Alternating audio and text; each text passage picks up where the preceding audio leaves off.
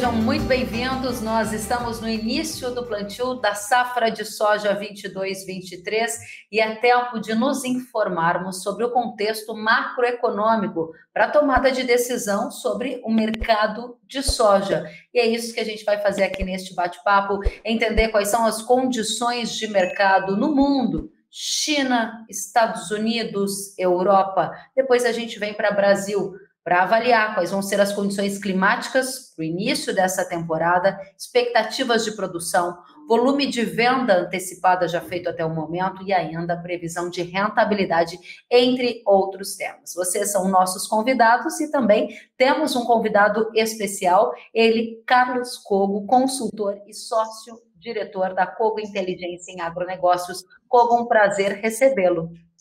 Prazer é todo nosso, agradecemos a você, a Errara e a todos, nossas saudações iniciais e vamos ao trabalho. Vamos ao trabalho, que tem muito a ser observado pela nossa audiência. O primeiro tópico que eu gostaria de começar abordando com você é sobre o contexto macroeconômico. Recentes dados do Departamento de Agricultura dos Estados Unidos apontaram para um corte na previsão de produção da safra norte-americana, que é um grande concorrente do Brasil, um grande fornecedor no mercado global. Além disso, há dados que apontam seca na China, que é um grande comprador também das commodities aqui do Brasil, e ainda a Europa atravessando um período também delicado de condições climáticas. Nesse combo, qual é a informação essencial para a nossa audiência prestar atenção? Perfeitamente, pois é. Primeiro, passando pelo, pelo primeiro ponto, né? Então, o último relatório do SDA do mês de setembro reduziu a projeção da safra americana para 119,2 milhões de toneladas. Isso é bem abaixo da expectativa inicial, lá em fevereiro, que era de uma safra de 126,3 milhões de toneladas. Então, não virá dos Estados Unidos o alívio na oferta global de soja. Esse alívio dependerá agora do sucesso da, da safra sul-americana. Na parte externa, a questão macroeconômica global central hoje é o combate à inflação pelos bancos centrais, eh, tanto europeus como norte-americano, em busca de uma moderação dessa inflação, que está muito puxada por energia e alimentos, e que é o motivo que realmente está deixando o dólar se sustentar também em patamares elevados aqui no Brasil. Um dólar forte no exterior pode ser é, um problema para os concorrentes internacionais, né, à medida que os Estados Unidos ficam com mais capacidade de exportação de outras commodities. Muito bem, então nós temos uma safra dos Estados Unidos menor do que era esperado e temos esses desafios nessas outras regiões, né? A gente falou um pouquinho sobre China, sobre Europa. Qual é o saldo que você traz para nossa audiência? Qual é o tamanho do problema? É, é, grande mesmo, mas tem que destacar algumas coisas. No caso da China, essas duas, nós estamos falando de grandes estiagens, algumas estiagens históricas, no caso da China, da Europa. Primeiro, é, não, tanto a Europa quanto a China não tem um peso importante é, na produção de soja. A gente tem que destacar isso, né? E até porque a área do território chinês que está mais afetada por estiagem são áreas mais produtoras de arroz, onde eles têm grandes extensões de área então, mas de qualquer forma, sempre é um prejuízo você ter menos grãos, menos trigo, menos outros grãos, menos milho.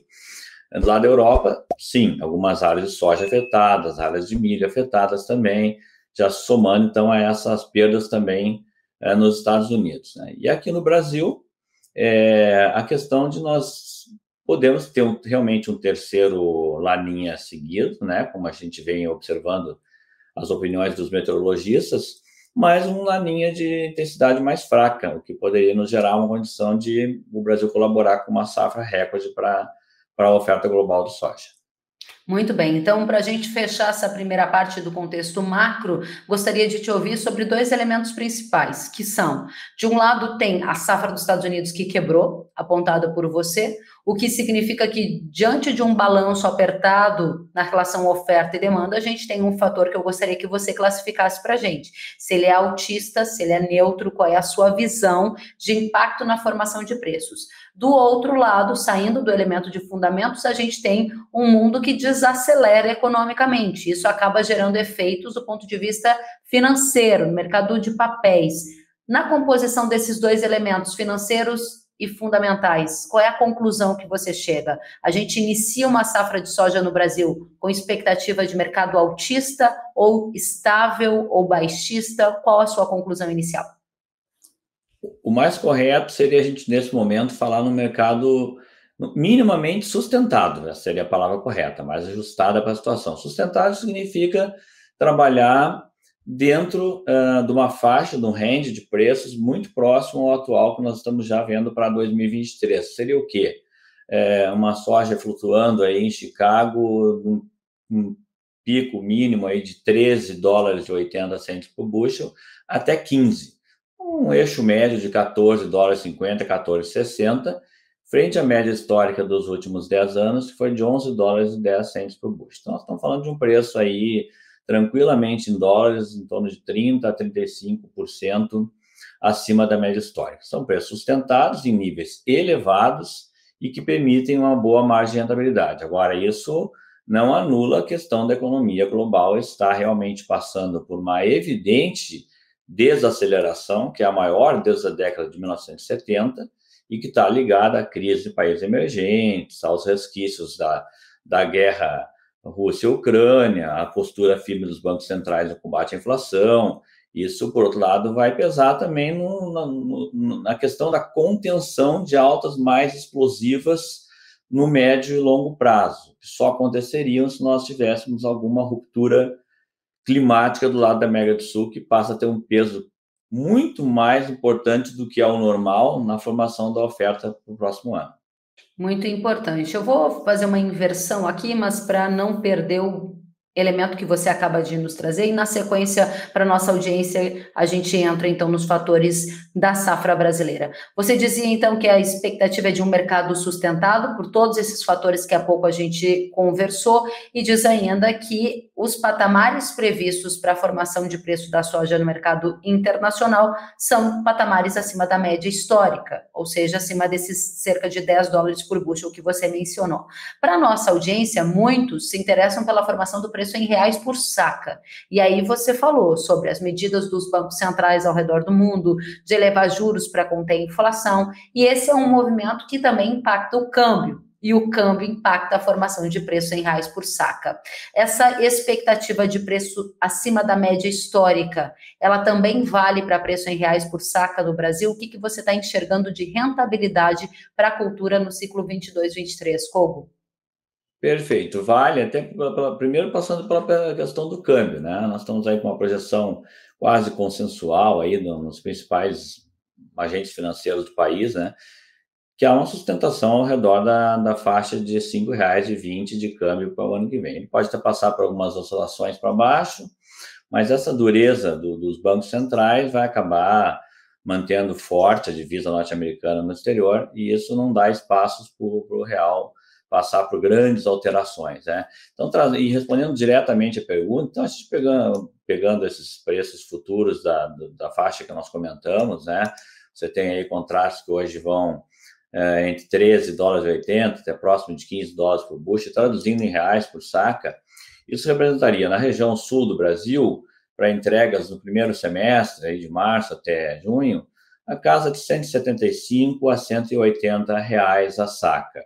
E para a região do Cerrado, uma casa que vai de 158 a 170 reais a saca nesse mesmo período. Claro, sempre no segundo semestre a projeção é, é de preço em, reais maiores, até porque o, o câmbio futuro está no patamar mais elevado e os prêmios dos portos também são costumeiramente mais elevados no segundo semestre. Essa é a média. E com essas médias é que nós trabalhamos a questão da projeção de margem sobre os custos que são recordes desse ano. Né? Pois é, então a gente já tem a resposta aqui do Cogo, margens é, ainda positivas, mas com custos historicamente altos, e essa margem positiva, que é a previsão para 22, 23, ela deu fôlego para um aumento de área plantada na temporada 22-23. Qual foi esse aumento? Qual é a condição que você enxerga para a produção? A gente está sob efeito de um fenômeno laninha, mas informações desta semana me apontadas por agrometeorologistas brasileiros indicam que as chuvas regulares estão chegando em áreas de Mato Grosso, Mato Grosso do Sul, Paraná, Rondônia, e o pessoal está começando a semear. Qual é o retrato da safra brasileira na visão do Coco? É, o retrato da safra brasileira parece bem bom, muito acima da, da, da expectativa inicial, quando nós começamos a ter esse consenso de que o Laninha começa a perder força lá por intermédio entre janeiro e fevereiro do, do próximo ano, o que daria condições não só dessas chuvas que estão chegando agora, mas a continuidade das chuvas manter e confirmar a expectativa que nós temos, que é de uma uma área recorde, esse é o primeiro ponto que a gente tem que falar, né? 42,8 milhões de hectares é a estimativa da nossa consultoria, é um aumento de 4% sobre a safra passada, é a maior área plantada com soja na história do país, e a nossa estimativa de produção, que é de 153,8 milhões de toneladas, já muito alinhada, inclusive, com a de outras consultorias, um pouquinho só acima mesmo da primeira estimativa da oficial da Conab, que ainda está na faixa dos 150 milhões de toneladas. Parece também já haver um consenso que tem um potencial aí para a gente romper os 150 milhões de toneladas, um número histórico, né? é um número muito acima das safras anteriores e que confirma o crescimento de produção no Brasil se mantendo na ordem de uma taxa real de 5,5% ao ano na produção de soja, que é um número bastante é, explosivo, né? não tem nenhum concorrente internacional que cresça essas taxas. Muito bem, então essa expectativa de rentabilidade animou agricultores que incrementaram a área dedicada à soja e, de acordo com dados da Cogo, atinge um recorde de quase 43 milhões de hectares, 42,8, que significa um crescimento em relação à temporada passada, a maior área já plantada com soja no país, e esse cenário de investimentos na cultura da soja, de um lado, e o cenário de perspectiva de rentabilidade apontado por você, fazem com que a comercialização antecipada da soja esteja à frente do que era visto na mesma época em anos anteriores, ou ela está atrasada em relação à mesma época em anos passados? É, de forma coerente ela está atrasada, né? Porque, como a gente já começou nas primeiras perguntas e respostas aqui no nosso diálogo, é, já se, se, comentou exatamente isso, essa expectativa do produtor. Num ano que ele enfrenta, um, é um ano extremamente desafiador, ele enfrenta o custo mais alto da história, ele retarda a comercialização futura. Né? Nós estamos entrando aí é, nesses meados de, de finais, próximo final de setembro, com muito menos do que 25% da safra futura comercializada, o que é abaixo da média histórica. Geralmente a gente chega no final de setembro já na casa de 30%, 35%, outubro já na casa de próximo de 40% ou acima disso. Mas isso é, já é uma decorrência da situação enfrentada desde o início da formação da safra, onde é, depois de muitos anos os fertilizantes passaram de, de um peso de 20% no custo para 30% a 35% no custo. A gente sabe que fertilizante é o item que mais pesa no custo de produção da soja dentro do custo variável, né? já que defensivos estão estáveis, pesando ao redor de 18% a 20% no custo, e a semente também estável, pesando ao redor de 10%. Então, esse desafio foi enfrentado, não, ainda não há grandes sintomas de recuo de pacote tecnológico nas lavouras, a não ser que de forma pontual, então, o produtor enfrentou de uma maneira muito corajosa a situação, que é colocando uma área maior com tecnologia de ponta. E isso é que pode realmente garantir a rentabilidade da próxima safra. Muito bem, esse é um elemento super importante para a nossa audiência, a comercialização antecipada está atrasada, ou seja, abaixo da média histórica para o período. Kogo apontou aqui para a gente cerca de 25% feito até agora desse volume estimado de 150 milhões de toneladas, né, Kogo? Tem a ver com o custo que é historicamente alto e aí você tem uma visão de futuro, né? Será que esses custos para as próximas temporadas, porque geralmente quem planta soja também planta milho, tá todo mundo olhando lá para frente, os custos vão ceder ou não, a gente tem uma temporada aí mais longa com custo alto. O que está acontecendo, por exemplo, nos Estados Unidos, Coco? Lá eles já estão com custos sendo formados para a próxima temporada, né? É, essa é uma excelente pergunta, né? Porque eu acho que é o que está na mente de todos. Primeiro que, primeiro a, a, a observação que a gente deve fazer é o fato exatamente que não estava errado o produtor que fez as compras antecipadas dos insumos, né? Porque a gente sempre falava, desde o início do ano, que o, o problema não era o preço do, dos insumos, dos fertilizantes, dos defensivos, mas sim o suprimento. Nós estávamos num período saindo, tentando sair de uma pandemia que se misturou com uma guerra que envolvia um país que é um grande fornecedor de fertilizantes, que é a Rússia, inclusive o principal fornecedor do Brasil. E aí todo mundo se viu embrulhado no custo mais alto da história. Acho que é bem oportuno de citar isso até, né? Nós estamos indo com um custo da casa de R$ 8.500 do hectare na região do Cerrado brasileiro, tomando como ponto o Mato Grosso e tomando como ponto o Paraná no sul, um custo de próximo de 7.800 a 8 mil reais. Uma margem bruta esperada é de 50% no sul do Brasil, bruta, e de 27% no Mato Grosso, bruta, que é uma margem bastante alta se a gente comparar com parâmetros americanos, europeus, mas ela, ela, só é mais baixa que as últimas duas safras. Ela também é mais alta que as safras anteriores a 2020. Esse é um ponto importantíssimo. E aí veio esse segundo momento da sua pergunta, que aí dá uma grande diferença entre Brasil e Estados Unidos, que é o, é o segundo maior produtor do mundo. É, nós poderemos sim ter lá na frente um custo de produção em dólares, em dólares, para 2023, 2024 inferior a esse, coisa que parece que não vai acontecer nos Estados Unidos. Os Estados Unidos, numa, num cálculo da, da Universidade de Illinois, da FarmDoc, mostra que já a primeira projeção para o ano que vem, uma, uma lavoura clássica, 50% milho, 50% soja, a margem de lucro seria de 25 dólares por acre. Vamos transformar em dólares por hectare, 100 dólares por hectare, enquanto que você mesmo comentou muito bem, nós aqui o produtor vai fazer a soja, depois vai fazer ou um algodão segunda safra, ou um milho segunda safra. Essa combinação também nós já calculamos, ela deixa um resultado de 750 a 800 dólares por hectare na soma das lavouras conjugadas. Então, a nossa situação é, é muito, mas muito mais confortável que a situação do produtor norte-americano e que outros produtores globais também. Muito bem, e com isso a gente encaminha para finalizar o nosso bate-papo, pedindo para você amarrar esse conceito. Os Estados Unidos, então, vem de uma safra que quebrou, você está dizendo que a perspectiva é de custo ainda alto e que a necessidade do mercado para composição no global é maior do que vem aqui da América do Sul. Ou seja, o Brasil ganha mais relevância nesse contexto e precisa de uma safra farta.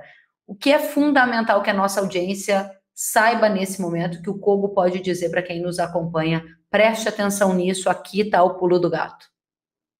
Perfeito. É, pela primeira vez na história, para chegar no número projetado de safra global, a América do Sul tem que honrar com 57% da oferta global que ainda está sendo recém-plantada, para a gente ser bem objetivo. Né? Essa média, historicamente, nos últimos 10 anos, tem sido de 50% a 54%, é um nível muito alto.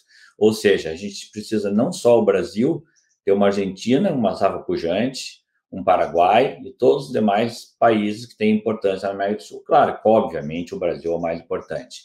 Todos precisam ter produções é, fartas, cheias, sem quebras. Isso levaria os preços a se manterem sustentados. Nada, nada disso se confirmando, nós teríamos um viés de alta para os preços futuros novamente. Então, a situação é a seguinte: daqui onde nós estamos para baixo, dificilmente o preço virá no curto e no médio prazo. Daqui para cima, pode acontecer. Então, isso vai, o produtor vai ter que colocar o olho no câmbio, vai ter que colocar o olho no clima, e logo em seguida ele vai ter que começar a planejar bem a venda desses restantes 70%, 75% da sua safra, vai ter que ser feito de uma forma muito planejada até chegar no ponto de compra dos insumos para 23, 24, que todo mundo sabe, que normalmente começa muito cedo, que é em fevereiro, às vezes até mesmo janeiro. E isso não foi possível esse ano em função da questão da guerra. Então, esses quatro pontos, para mim, são cruciais para tomar as decisões corretas ao longo da próxima temporada. É, a gente vai acompanhar com muita atenção os desdobramentos, torcendo que venha uma safra farta e com preço alto, que é o que a gente deseja para o agro brasileiro. Carlos Cogo, um prazer te receber aqui no InharaCast. Volte sempre. Prazer foi nosso, estaremos aqui sempre convidados. Abraço a Obrigada. todos. Obrigada. A você também, um forte abraço. E a gente segue em frente com todas essas informações de mercado super relevantes, profundas, trazidas pelo Carlos Coco. A gente vai dar mais um passo, porque para garantir uma boa safra, a gente precisa também passar por um manejo adequado. E para falar de manejo estratégico, a gente recebe o Roberto Rodrigues, gerente de marketing da Ihara, que vai tratar das tecnologias que estão a favor do produtor rural neste momento. Roberto, seja muito bem-vindo. Eu sei que a Ihara fez vários lançamentos para soja. Conta um pouquinho para a gente sobre esses lançamentos e a importância deles para o manejo da safra. Obrigado, Kelly. Obrigado pela oportunidade de estar falando um pouco para vocês de tecnologia e inovação, né? O Cole comentou um pouco do peso do defensivo, né? Um peso que está ficando estável, cerca de 18%, mas que o produtor precisa mirar na rentabilidade. E a melhor forma de garantir uma boa rentabilidade é utilizando os produtos com alta tecnologia, produtos que vão ajudar o produtor rural no manejo da sua lavoura. E falando nisso, né, a Ihara, nos últimos anos aí, lançou diversos produtos, uma média de cerca de 10 produtos por ano, e um foco muito grande na cultura da soja, que é a principal cultura do no mercado brasileiro, no mercado agro. A Ihara, nos últimos anos, lançou produtos importantes, produtos importantes em alguns segmentos, por exemplo, lançou o Burner, que é um produto muito importante no manejo de dessecação para plantar soja, plantar soja no limpo, sem a mata competição inicial, um produto que vai ajudar a soja a desenvolver sem perder produtividade rentabilidade para as plantas daninhas. Então, um produto inovador que a Ihara trouxe aí, o produtor de soja. Outra inovação que a Ihara trouxe foi um produto chamado Hayat, um produto largaticida, um produto inseticida, que vai ajudar o produtor a controlar as principais lagartas na cultura da soja, uma novidade que a Ihara trouxe para o mercado brasileiro. E outro produto, uma inovação que a Yara está trazendo para o mercado, é o produto Romeu, um produto biológico, um segmento que vem crescendo bastante. A Yara está muito forte nesse segmento. O primeiro representante é o Romeu, um produto que vai ajudar no manejo de doenças, ferrugem, mancha-alvo, oídio, que vai associar com o produto químico e ajudar o produtor a melhorar a rentabilidade da sua lavoura. Então, são séries de produtos que a Ihara vem lançando. A Ihara esse ano ela completou 57 anos de mercado, uma empresa que investe muito em pesquisa e desenvolvimento, buscando trazer tecnologia e qualidade para o produtor rural, Kelly.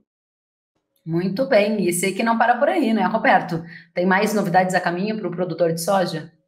Com certeza. Mais uma inovação que a Ihara está saindo do forno é o produto Terminus, um produto que vai ajudar muito no manejo de percevejo. O percevejo é o segundo é, maior problema na cultura da soja é, em relação a dano, em relação ao mercado, e a Errara é líder nesse segmento com música branca. Já temos o produto Zeus, que é uma referência no controle de percevejo na cultura da soja, e estamos trazendo mais uma inovação.